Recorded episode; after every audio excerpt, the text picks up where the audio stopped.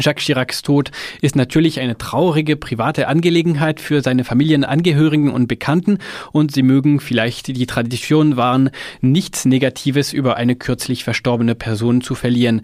Aufgabe von Medien sollte es in diesem Zusammenhang aber nicht sein, auf diese privaten Befindlichkeiten Rücksicht zu nehmen, sondern seinen Tod zum Anlass für eine Bilanz seines öffentlichen und politischen Handelns zu nehmen.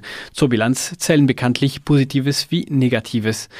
Und es ist heute nicht mein Ziel, eine solche ausführliche Bilanz über Chirac durchzuführen, sondern eher mit einigen Tatsachen seit den 1990er Jahren aufzuzeigen, wie die positiven Nachrufe der internationalen Presse zu einem verzerrten Bild über Jacques Chirac führen können.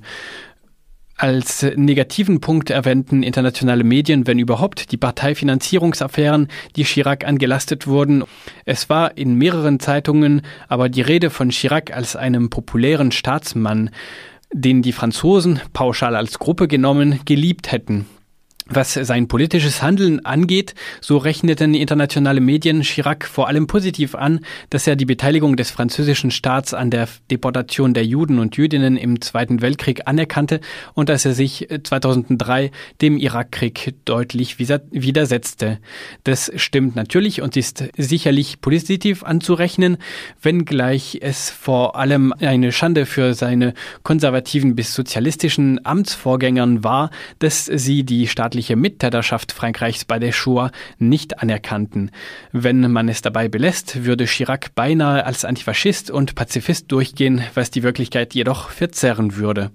Bei einem solchen Nachruf treten die französischen Militärinterventionen unter Chiracs Präsidentschaft in den Hintergrund, genauso wie die vorübergehende Wiederaufnahme der Atomwaffentests in der Pazifik unter Chiracs Oberbefehl im Jahr 1995.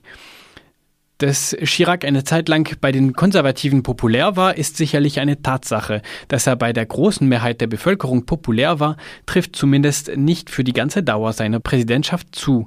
Man könnte sogar sagen, Chirac war vor allem dann populär, als er sich aus dem Regierungsgeschäft mehr oder weniger zurückzog und sich auf seine Präsidialfunktion beschränkte. Eine ungarische Zeitung rechnete Jacques Chirac besonders skurrile Tatsachen positiv an als Beleg für seine Popularität. Er habe sich etwa länger als seine konservativen Vorgänger de Gaulle und Pompidou an die Macht gehalten. Es stimmt natürlich, dass er länger Präsident blieb als die beiden. Aber man muss dazu anmerken, in Frankreich wurde der Präsident für sieben Jahre, mittlerweile für fünf Jahre gewählt. Es ist also keine so große Leistung, sich auf diese Weise zwölf Jahre lang im Amt zu halten als es der Fall ist in parlamentarischen Demokratien mit Wahlen alle vier Jahren. De Gaulle hielt sich tatsächlich nicht ganz so lang wie Chirac. Danach dankte er ab, weil er mit dem Ergebnis eines Referendums unglücklich war. Das mag eitel oder konsequent sein. Chirac hielt sich bis zum Ende seines zweiten Mandats im Amt, obwohl ihm das Wahlvolk bereits nach zwei Jahren Präsidentschaft im Jahr 1997 eine laute Wahlschlappe erteilte. Chirac hatte die Nationalversammlung ein Jahr früher als die reguläre Wahlperiode aufgelöst in der Hoffnung auf eine weitere Mitte-Rechts-Mehrheit. Er erntete eine linke Mehrheit, blieb aber weiter im Amt bis 2002. Chirac politisch zu loben, weil er sich länger als Pompidou im Amt halten konnte, ist jedoch wirklich lächerlich bis makaber, denn Pompidou starb vor dem Ende seiner Amtszeit. Das kann wohl nicht als Zeichen von politischer Schwäche gedeutet werden. Ein wichtiger Aspekt scheint diese ungarische Zeitung zu vergessen. Chirac wurde überhaupt nur einmal wiedergewählt und das war 2002. Er hatte damals im ersten Wahlgang in Anführungszeichen gewonnen bei einer hohen Wahlenthaltung. Im zweiten Wahlgang hatte er natürlich rund 80 Prozent der Wählerinnen hinter sich, allerdings gegen den rechtsradikalen Kandidaten Jean-Marie Le Pen, der sich weniger um Doppeldiskurs und Anschlussfähigkeit scherte als seine Tochter Marine später.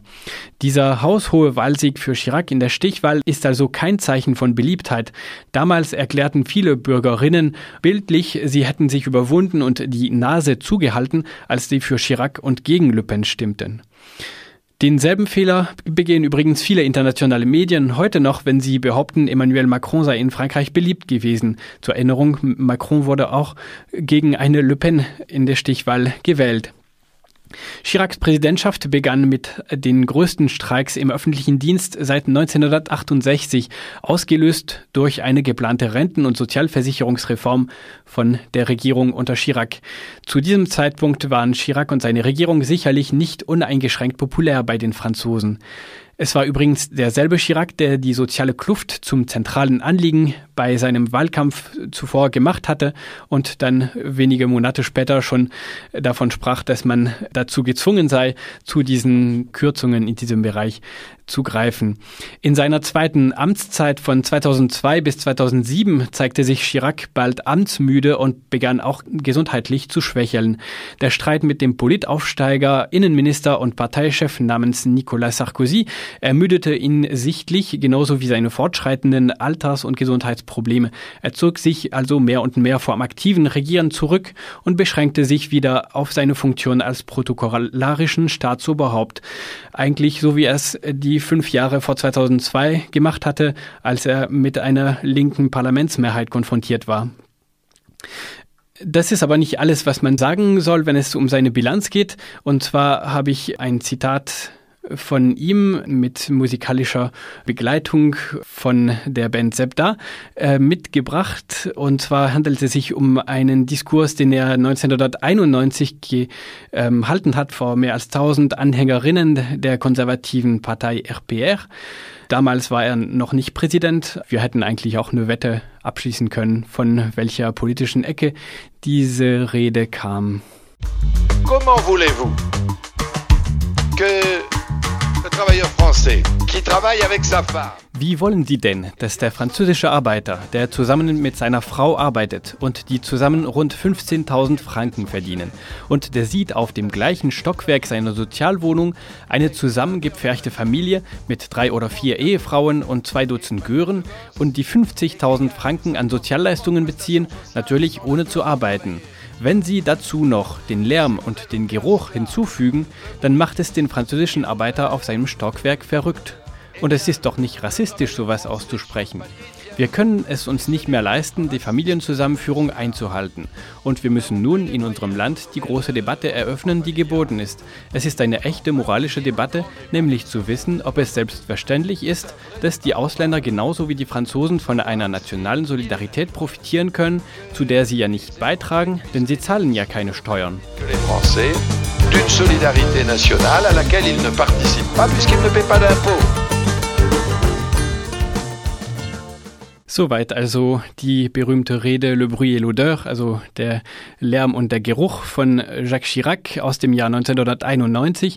Das dürfte ein bisschen an dem Bild zerren, was die internationale Presse von ihm gemacht hat, als äh, sozusagen fast antifaschistischen Präsidenten, der die Rolle Frankreichs im äh, Zweiten Weltkrieg, die un unrühmliche Rolle des französischen Staates bei der Deportation der Juden und Jüdinnen anerkennt.